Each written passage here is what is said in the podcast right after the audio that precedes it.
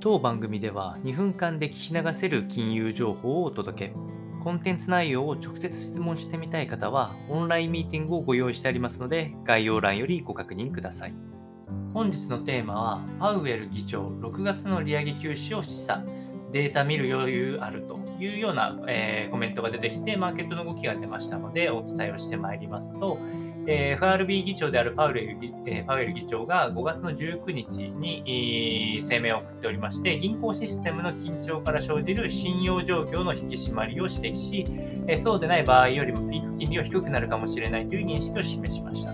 という形で、6月の利上げ休止に傾いているというような明確なシグナルをマーケットに対して送りました。まあ、この結果から、マーケットでは株売り、債券買いといったような形に少し動きが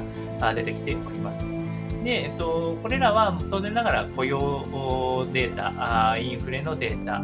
などなど、各種データを見てから判断はするということだとは思うんですけれども、一応こう銀行セクターの状況は、今のところ信用状況はちょっと芳しくない状況、デフォルトが続くような状況が、まあ、もちろん当然 FRB としては避けたいところになるところがあるので、えこれを政策金利を上げてしまうと、さらに、えここにプレッシャーをかけることになるので、まあ、それを避けたいというコメントのニュアンスかなというふうに思います。